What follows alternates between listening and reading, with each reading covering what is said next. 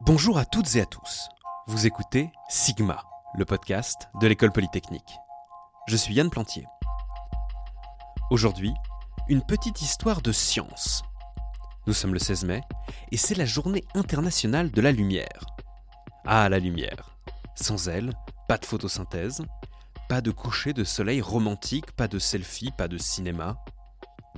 Mais au fait, c'est quoi la lumière? C'est une excellente question, je vous remercie de me l'avoir posée. Avec l'odorat et le goût, notre nez et nos papilles ressentent des molécules odorantes et gustatives. Avec l'ouïe, nos oreilles ressentent les ondes sonores dans l'air. Avec le toucher, notre peau ressent la pression, le chaud, le froid. Mais nos yeux, qu'est-ce qu'ils ressentent exactement? Qu'est-ce qu'ils captent? Selon Isaac Newton, à qui on doit la loi universelle de la gravitation, la lumière, ce sont de petites particules, de minuscules billes de lumière. Tout le monde n'est pas d'accord avec ça. Christian Huygens, un physicien néerlandais de l'époque, essaye de proposer une théorie concurrente. Mais Newton, c'est Newton, et c'est difficile de le contredire. Il n'y a pas grand monde pour écouter Huygens.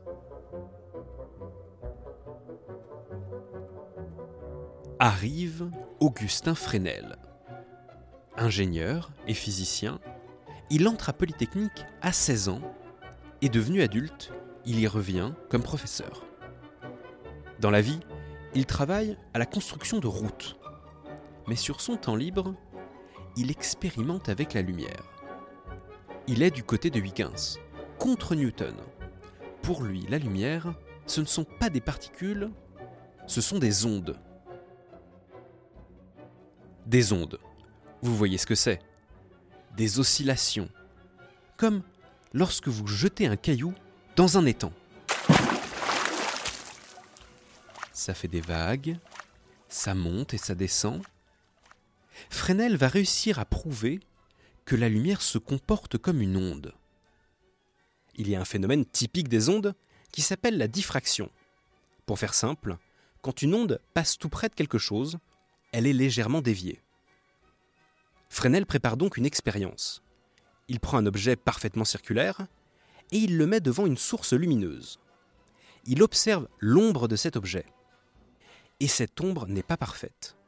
Il y a une tache de lumière en plein milieu. Ce n'est pas un disque, c'est un donut. Il y a eu diffraction et donc la lumière est une onde. Voilà, vous avez votre réponse. Ah oui, désolé. C'est pas fini en fait. Non, c'est pas fini. On avait totalement arrêté de prendre au sérieux les théories avec les particules, les, les billes de lumière. Oui. Sauf qu'on a fini par y revenir. Einstein a observé des comportements étranges de la lumière, qu'on ne pouvait expliquer que avec des particules. Et on a fini par les observer. Ce qui est quand même très embêtant pour des choses qui ne sont pas censées exister. On les a appelés les photons. Et depuis, on se retrouve avec un gros problème sur les bras, qui s'appelle la physique quantique. C'est que la lumière, c'est à la fois une onde et une particule. C'est un problème, c'est un très gros problème. Pourquoi ça pose problème d'être une onde et une particule? Eh Bien prenez une onde sonore. Vous êtes dans votre salon. Vous ouvrez vos deux fenêtres et vous vous mettez à chanter. L'onde sonore, vous le savez bien, va sortir par les deux fenêtres à la fois. Par contre, si vous voulez jeter une particule, disons un ballon, si vous voulez jeter un ballon dans la rue, vous devez choisir une fenêtre. Soit la fenêtre de gauche, soit la fenêtre de droite. Mais la lumière alors, qui est une particule et une onde, elle fait quoi, elle? Eh bien, un photon, je dis bien un seul photon, est capable de faire comme une onde et de passer par les deux fenêtres à la fois. Onde et particule. Fenêtre de gauche et fenêtre de droite. Oui, c'est c'est pas évident. Au début de cet épisode, on s'est demandé Mais au fait, c'est quoi la lumière?